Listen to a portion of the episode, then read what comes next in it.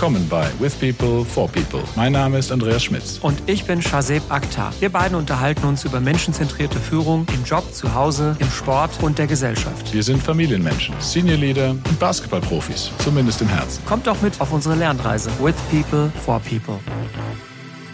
Ein schönes Hallo in die Runde.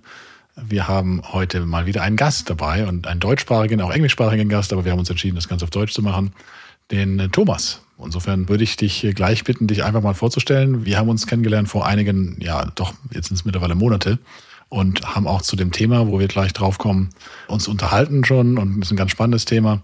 Aber vielleicht darf ich dich erstmal bitten, dass du dich vorstellst ein bisschen. Wo kommst du her? Was machst du jetzt gerade? Ja, sehr gerne. Also freut mich. Danke erstmal für die Einladung. Ich bin ursprünglich aus Tirol, Österreich, also aufgewachsen am Land, sehr aktive Jugend gehabt. Ich glaube, ich habe einen Großteil meiner Zeit wirklich draußen verbracht und war immer sehr, sehr aktiv. Und irgendwann war mir dann das Landleben zu langweilig und bin direkt nach der Bundeswehr ähm, nach Schweden gezogen, weil ich einfach mal weg wollte in eine andere Stadt.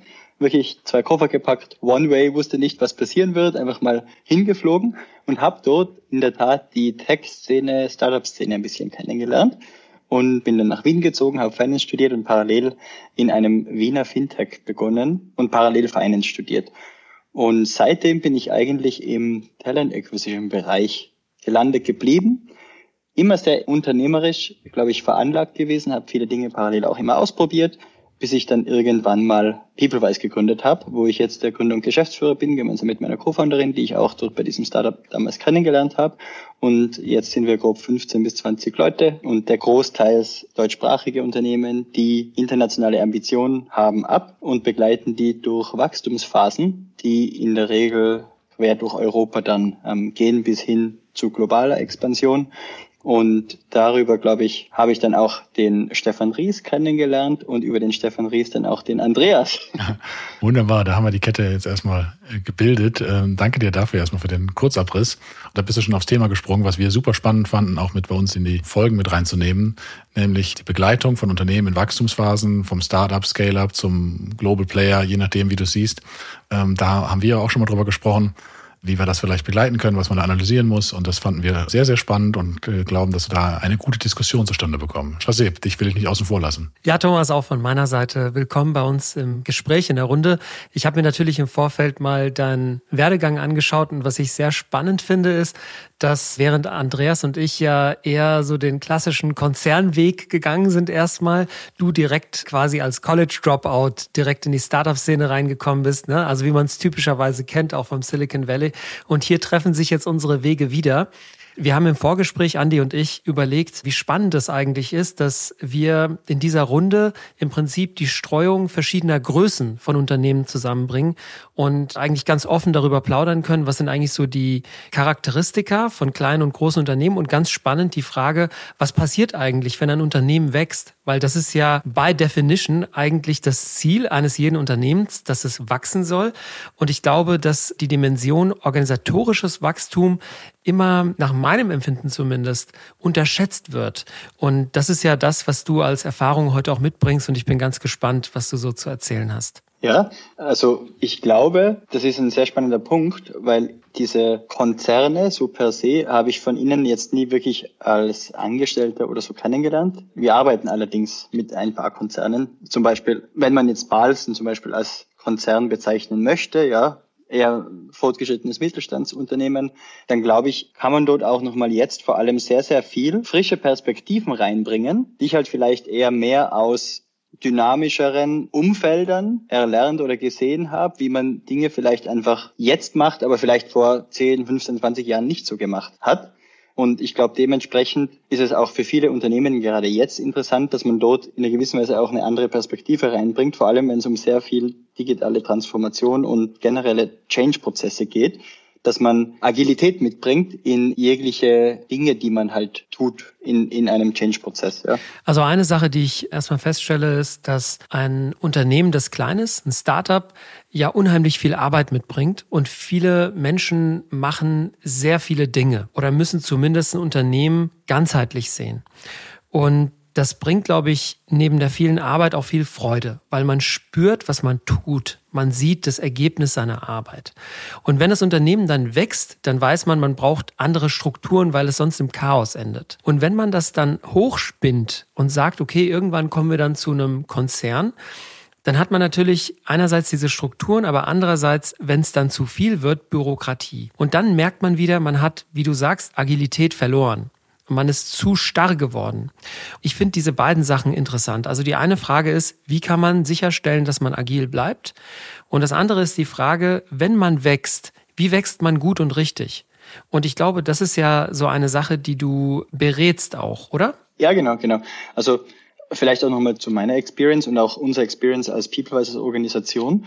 Ich habe selber drei Talent Acquisition Departments von so Unicorns ähm, geleitet. Also das waren dann auch Teams von knapp über 30 Personen, die dann auch wirklich Wachstum erzeugt haben bis hin, also von 50 bis 3000 Mitarbeitern. Also ich glaube, alle Organisationsphasen habe ich so schon mal durchgemacht und wir heiren auch meistens unsere Talentpartner, Consultants aus einem Umfeld, die in einer gewissen Wachstumsphase Expertise mitgebracht haben. Ob es jetzt ein Amazon war, ein Delivery Hero oder also Deliveroo oder auch kleinere Early Stage Startups, die vielleicht erst bei 150, 50 oder 250 Leute sind plus alle Frameworks, die wir in verschiedenen Wachstumsphasen von verschiedenen Industrien, sei es Fintech, Consumer Tech, B2B SaaS oder Marketplaces, haben wir halt auch verschiedene Blueprints, die auch wieder industriespezifisch, rollenspezifisch, org-spezifisch sind, die wir halt auch intern versuchen zu implementieren und, und zu lernen. Und ich glaube, aufgrund von diesen Phasen kannst du halt sehr schnell Modelle ableiten, die grob irgendwie also ein Best Practice oder ein Industriestandard beschreiben Nichtsdestotrotz musst du immer das Unternehmen, das man berät, wirklich verstehen auf der Commercial oder Strategy Seite. Was haben die denn für ein Produkt, für eine Daseinsberechtigung, für einen Mehrwert für Kunden? in welcher Unternehmensphase befinden die sich, was sind so die kulturellen Dimensionen und natürlich auch die Basics, ne? Also in welcher Region zum Beispiel befindet man sich und was möchte man eigentlich erreichen. Genau, du machst also erstmal so eine Bestandsaufnahme, ja, was du gerade beschreibst. Ne? Was ist da, wo richtet man sich aus? Ihr habt beide von den Wachstumsphasen gesprochen. Vielleicht gehen wir nochmal den Schritt zurück. Was sind denn so die Stufen, die man so grob kategorisiert, die du auch schon mal angesprochen hast? Anhand, was macht da die fest? Also Startup, Scale-up, Mittelstand, äh, was sind da so die Grenzen, wo du sagst, da wird es in der Regel schwieriger oder da kommt dann ein Wachstumsschmerz? Es gibt übergeordnet mal verschiedene Dimensionen und das ist einmal, was sagt der Markt in einem gewissen Unternehmen? Ist es ein Wachstumsmarkt oder nicht? Ja?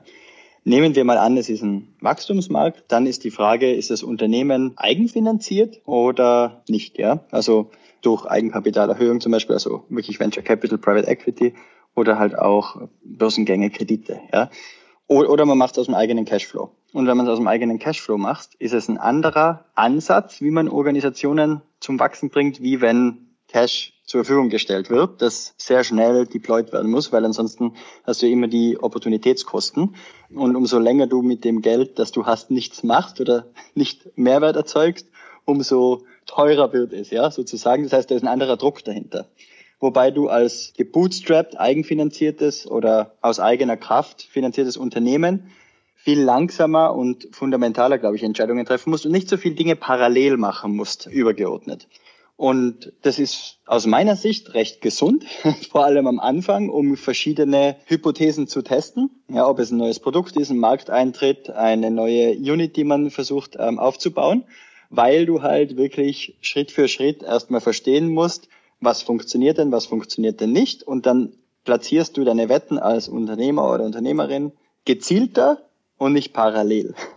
Und wenn du halt viel mehr Geld zur Verfügung hast, musst du halt parallel viel mehr Dinge etablieren, weil in der Regel mit viel mehr Geld oder Cash, das man zur Verfügung hat, halt ein anderes, ein größeres Versprechen kommt, was man einlösen muss irgendwie. Weil ansonsten hat das Auswirkungen auf die Bewertung und das möchten vor allem dann die, die das Versprechen abgegeben haben, die Unternehmer, nicht einbüßen, weil die in der Regel damit Bedingungen ja das Geld quasi eingesammelt haben. So. Und deshalb ist dort eine andere Grundvoraussetzung und eine andere Geschwindigkeit dahinter. Das heißt, da muss man auch anders arbeiten. Aus meiner Sicht muss man in diesem fremdfinanzierten Bereich immer so arbeiten, dass man sagt, das ist ein Versprechen und auf dem Horizont von mir aus je nach Geschwindigkeit, drei, sechs, neun, zwölf, 18 Monate. Was ist der Zielzustand?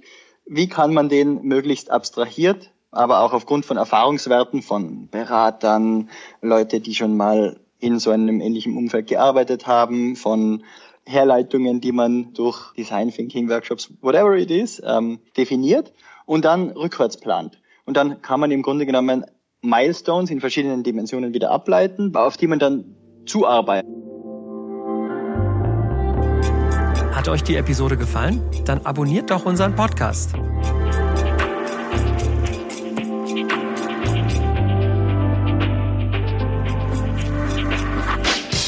Thomas, ich habe eine Frage an dich. Und zwar, diese Frage hat mich brennend interessiert, seitdem Andreas gesagt hatte, dass wir dich als Gast reinbekommen.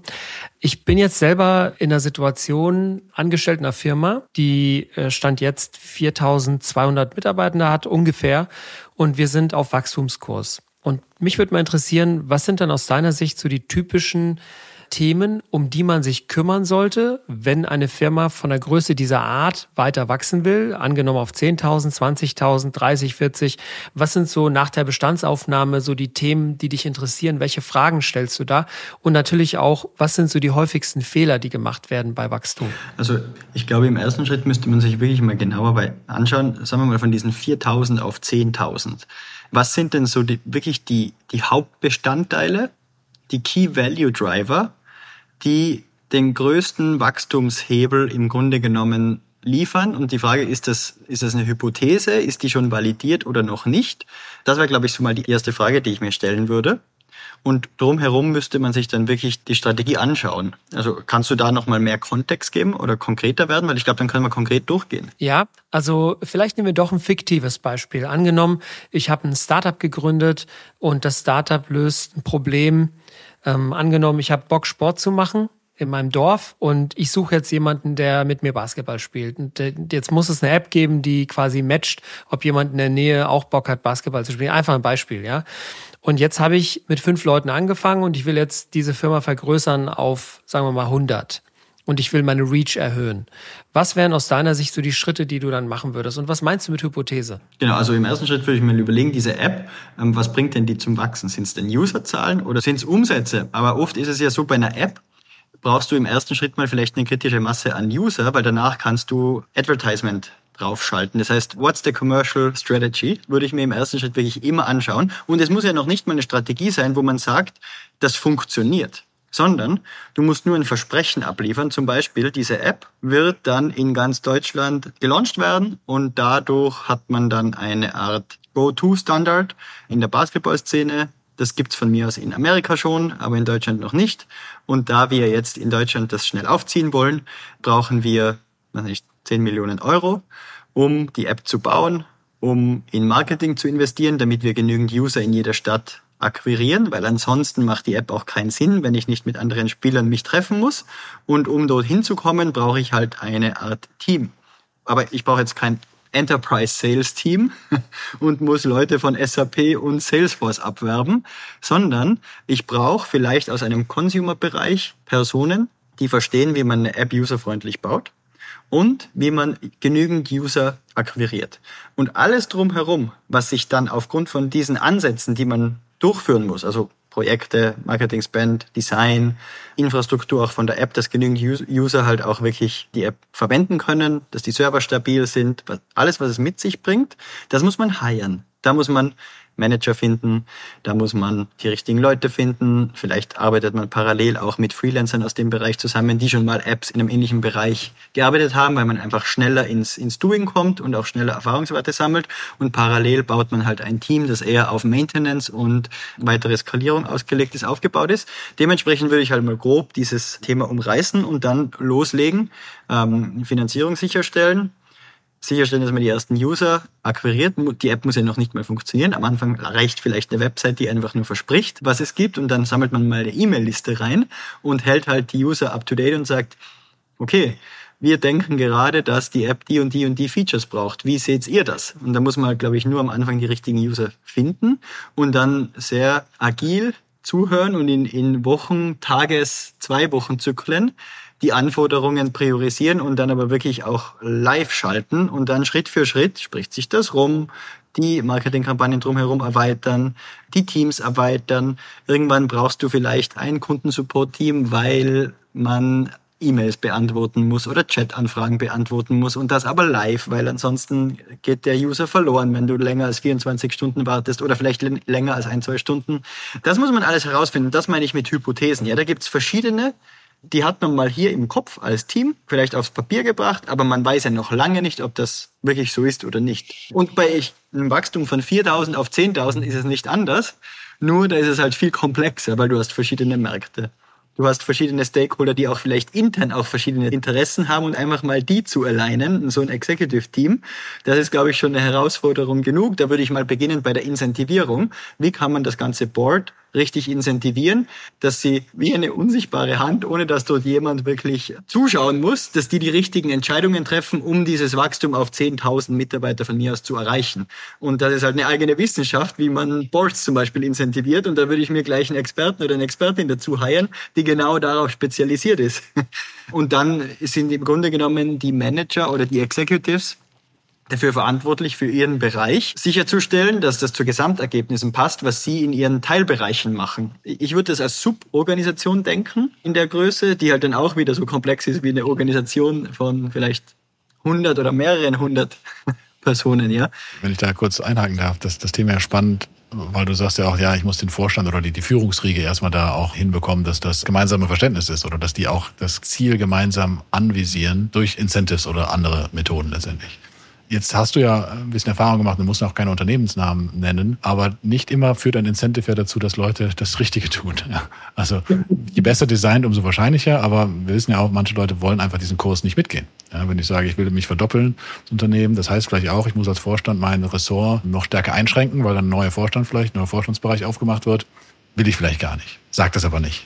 Wie ist da deine Erfahrung? Wie muss ich da rangehen? Oder muss da ein Tausch stattfinden? Oder wie nehme ich die Leute besser mit? Äh, wie nehme ich die Sorgen? Also kannst du da ein bisschen drauf eingehen, wie das auf der obersten Riege, weil da fängt es ja im Grunde an, häufig allein werden kann? Das ist eine sehr gute Frage. Das ist auch bei Startups kommt es sehr häufig auch vor, ja. Also, aber ich würde mal so unterscheiden, eher von der Kultur generell mal und auch von dem Umfeld.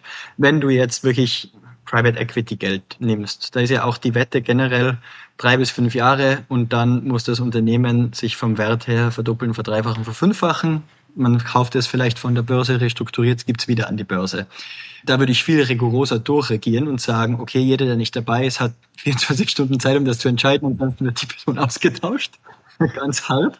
Ähm, weil das ist das Setup, das ist das Umfeld, das wird auch erwartet. Wenn es jetzt ein Familienbetrieb ist, der im Grunde genommen vielleicht einen Generationswechsel vornimmt oder der vielleicht zum ersten Mal ein externes Nicht-Familien-Management-Board etabliert und damit Ziele erreichen möchte, dann muss man dort vielleicht immer ein bisschen mehr Zeit geben. Ja? Wenn es einfach nur eine Konzernphase ist, wo man jetzt von mir aus drei bis fünf Jahre lang sich neu aufstellen möchte und sehr viel Marktrückenwind hat, dann würde ich das auch ein bisschen ähm, softer angehen und, und dort versuchen, die Leute eher abzuholen und zu verstehen, wie kann man denn vielleicht auch erstens eine Vertrauensebene aufbauen oder wie könnte denn vielleicht so eine Art Transformationsteam aussehen, das jetzt nicht zwingend Manager sein müssen oder die Top Executives, sondern einfach nur Leute mit Einfluss, mit Beziehungen, mit Vertrauen, die auch sehr gerne den Weg mitgehen, gleichzeitig aber auch verstehen, wer möchte den Weg vielleicht nicht mitgehen und warum, um das einmal wirklich zu mappen und einen Überblick zu verschaffen und dann wirklich in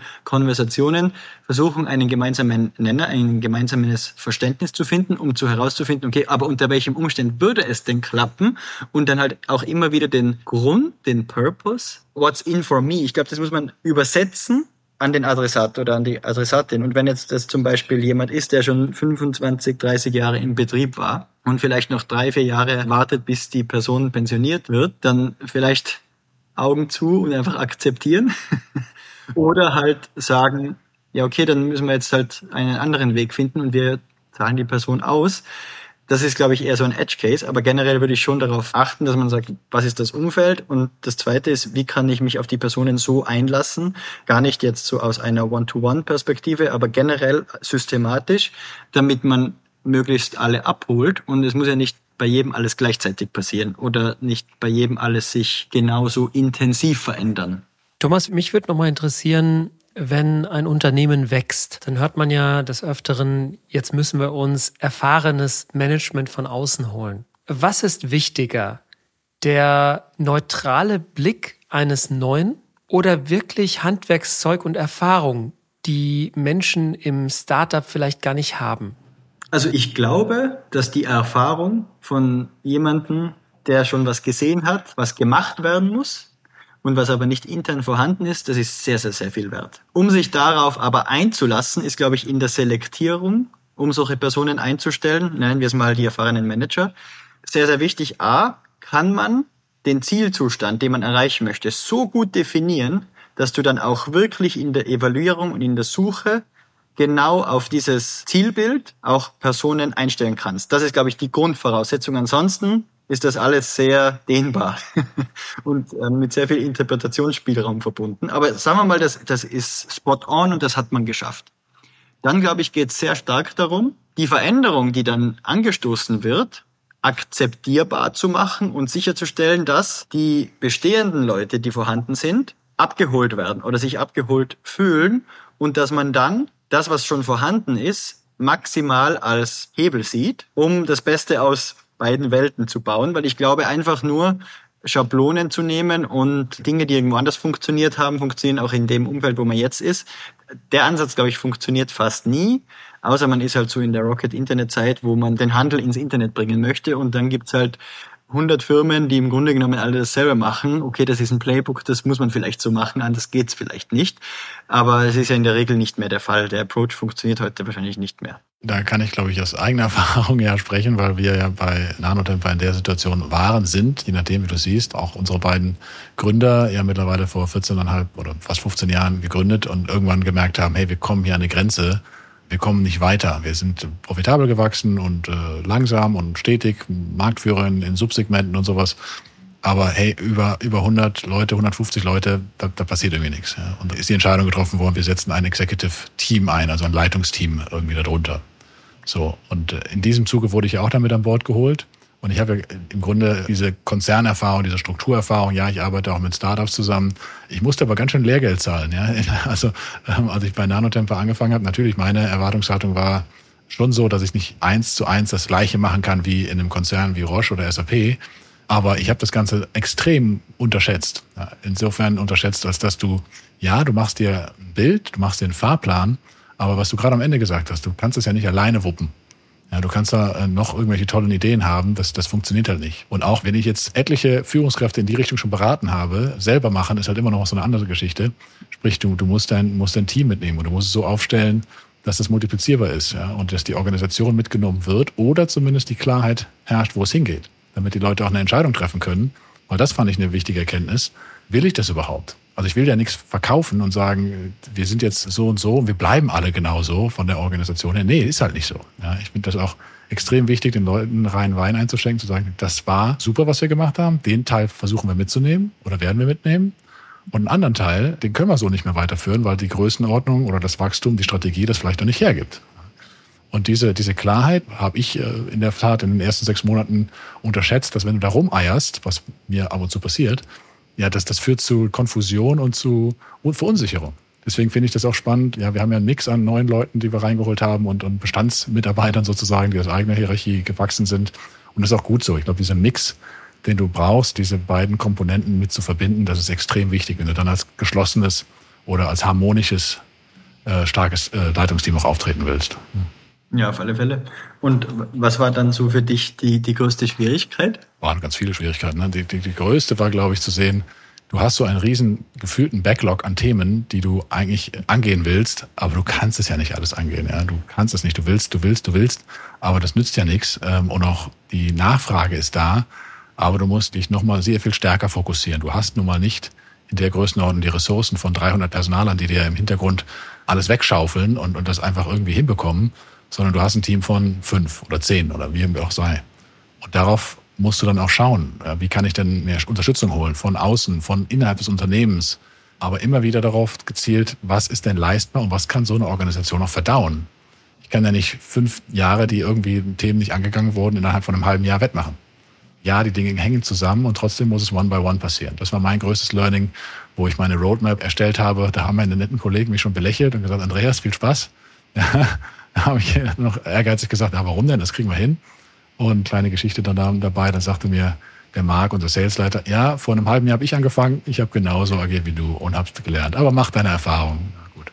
Jetzt vor drei Wochen haben wir den, unseren neuen Head of Finance, hallo Markus an der Stelle, begrüßen dürfen, der auch seine Roadmap jetzt gemacht hat. Und die sieht natürlich wieder genauso aus wie meine, wie die von Marc. Ähm, also äh, extrem voll und Dinge parallel zu machen. Und der, der Hinweis von uns beiden war wieder, äh, Markus, äh, ab, wenn du das alles umsetzt.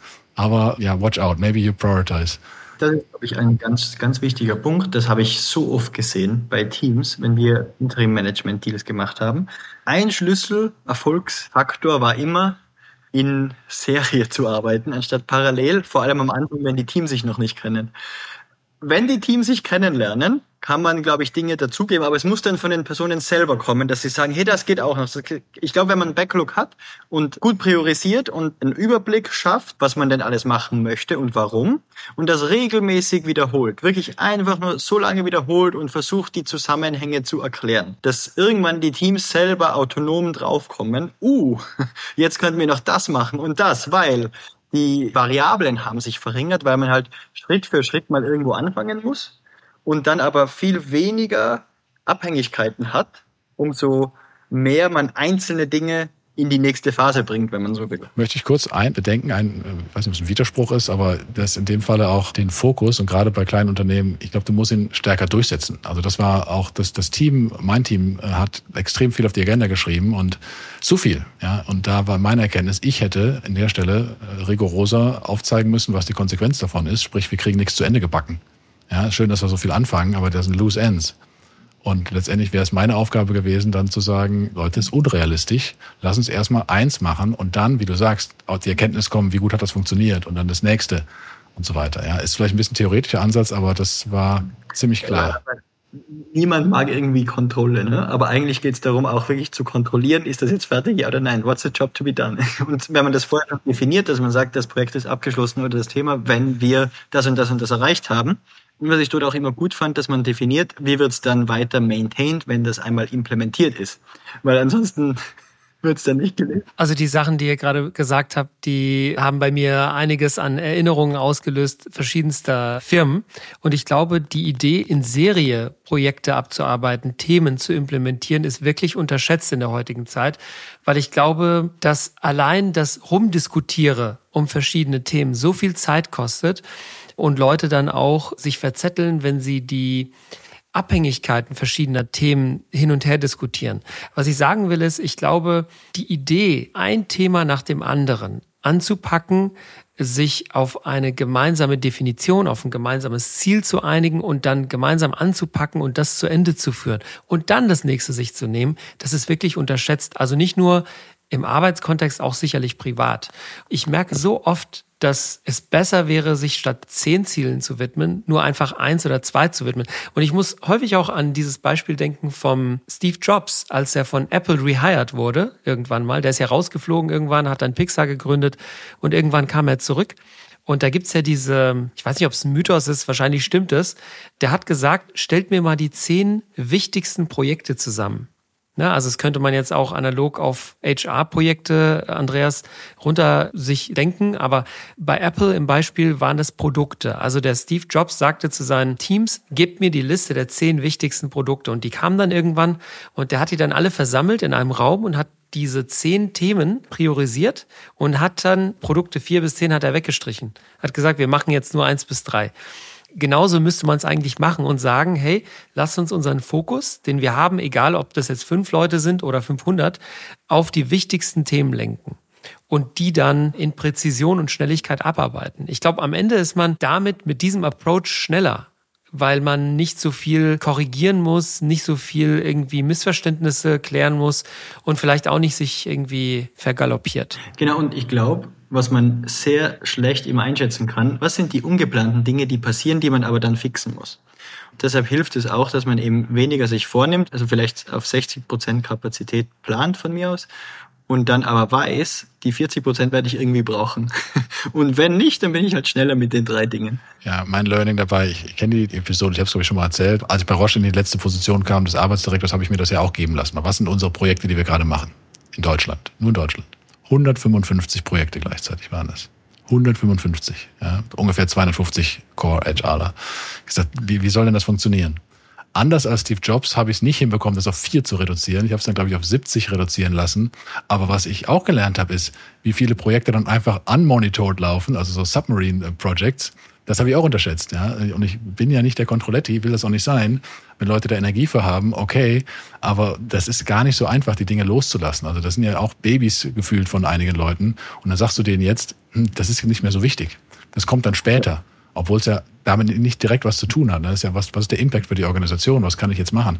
Aber diese, diese emotionale Überzeugung mit, lass das jetzt mal sein, ist zum Guten für alle. Das ist, das ist auch ein Thema, was ich unterschätzt häufig sehe, weil das einfach abschneiden. Jetzt kann Steve Jobs von seiner Mentalität, von seiner Überzeugungskraft das, glaube ich, besser machen, als, als ich das gekonnt habe. Aber ich glaube, das ist was, was die Organisation dann auch lernen muss. Und ich glaube, viele haben halt dann ihre eigene Bedürfniswelt, die man oft nicht versteht. Ängste, Bonusse. kann viel dahinter stecken. Andreas, wenn Leute im Hintergrund U-Boot-Projekte fahren, würde ich mal davon ausgehen, sind das eher dann Themen, für die sie wirklich brennen und die sie freiwillig machen. Ne? Aber ich glaube trotzdem ist die Idee, weniger zu machen, aber das Wenigere besser zu machen, wirklich cool. Und ich muss in diesem Zusammenhang auch ein Buch empfehlen, was ich mal vor drei Jahren gelesen habe, und zwar Essentialism von Greg McCone. Ich glaube, ich habe das mal empfohlen irgendwann. Der Untertitel ist The Disciplined Pursuit of Less. Und in seinem Buch ist häufig die Rede von less but better. Und ich glaube, das ist vielleicht eines der Themen, was für mich hängen geblieben ist, wenn ich dieses Gespräch jetzt nochmal reflektiere. Egal ob großes Unternehmen oder kleines Unternehmen, sich auf wenige Dinge zu fokussieren und die richtig zu machen. Und Thomas hatte vorhin gesagt, nicht parallel, sondern sequenziell abarbeiten. Im Prinzip ja das agile Mindset, ja, wie so ein Scrum-Team, was halt einen Backlog hat ne, und sagt, okay, wir priorisieren hier die Dinge, die wir machen wollen. Es fällt ja nichts hinten runter, aber wir machen halt die wichtigen Dinge und überheben uns nicht. Ne? Und wir überlegen, wie viel Kappa haben wir und äh, wie, wie können wir denn die Sachen dann gescheit machen. Das ist vielleicht ein wichtiges Learning für mich äh, aus diesem Gespräch. Was habt ihr mitgenommen? Ja, also auf alle Fälle, dass man, ich glaube, sehr offen erstmal ran, rangehen muss an, was sind denn die Dinge, die man wirklich machen muss und dort, glaube ich, sehr stark hinterfragt auch und, und dort nicht einfach Dinge annimmt, die vielleicht noch gar nicht wahr sind und dann aber auch sehr wach und achtsam bleibt oder scharfsinnig auch im Sinne von, das, was wir uns vorgenommen haben, ist das wirklich noch so? Und fokussiert man sich dann permanent auch wirklich auf die richtigen Dinge und ist das Scope auch noch der richtige? Was mein Learning nochmal ist, was ich mitnehme, ähm, das kommt mir jetzt gerade nochmal, wenn ich euch zuhöre, auch, ähm, du hast bei dem Thema, wie gehe ich mit den Executives um, im Grunde genommen von, den schmeiße ich innerhalb von 24 Stunden raus, bis hin zu, ja, dann machen wir das halt, tolerieren wir halt das Ganze. Sprich, nochmal wirklich individuell auf die, Einzel auf die Situation einzugehen. Ja, diese, diese Schemata sind von der Vorgehensweise, glaube ich, sehr, sehr gut, aber letztendlich kommt es dann immer darauf an, wie ist das wirklich einzigartige Setting, was du hast als Unternehmen und wie musst du dann agieren. Und dann fällt mir noch ein Spruch ein, lieber Stefan Solfrank, solltest du zuhören, schönen Gruß. Der hat mal den Spruch zum Thema sequenziellen Arbeiten geliefert. Jetzt muss ich gucken. Stop starting, start finishing. Also, dass man da äh, letztendlich die PS mal auf die Straße bringt, anstatt immer wieder neue Themen anzufangen. In dem Sinne war es beim Recruiting, dass du nicht 500 Vakanzen gleichzeitig managen kannst. Aber das bezieht sich, glaube ich, auf, auf ziemlich alles. Ich glaube, dass äh, vielleicht nochmal abrunden. Äh, ich habe mal gelernt, es gibt kein Multitasking. Ne? Auch das Gehirn schaltet ja dann in Windeseile zwischen den Tasks. Und ich glaube auch der Zustand von Flow, den erreichst du ja nur dann, wenn du wirklich fokussiert bei einem Thema bleibst. Und ich merke das auch beim Abarbeiten von E-Mails, wenn ich das Handy mal zur Seite lege oder ausmache oder mal mich auf Offline stelle, da komme ich viel besser voran, ja, oder wenn ich an Folien arbeite abends, wenn mich keiner mehr anruft, viel besser. Und deswegen auch hier die die Brücke nochmal, ne? Also eins nach dem anderen und das dann richtig. Eins nach dem anderen, das dann richtig und äh, der letzte weise Spruch nochmal das Multitasking, sprich das Umschalten von Tasks äh, können bewiesenermaßen Frauen besser als Männer, das Gehirne. Äh, insofern ist das nochmal eine kleine Studie wert, äh, die da geliefert wurde. Aber damit will ich den Abend auch beenden oder unseren Abend zumindest. Ich danke euch ganz herzlich. Thomas, dir nochmal danke, dass du dir Zeit genommen hast. Sehr gerne, danke auch. Und dann danke. bis zum nächsten Mal. Danke euch. Bis zum nächsten Mal.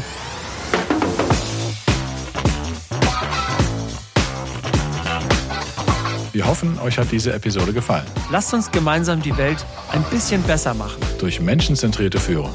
With people, for people.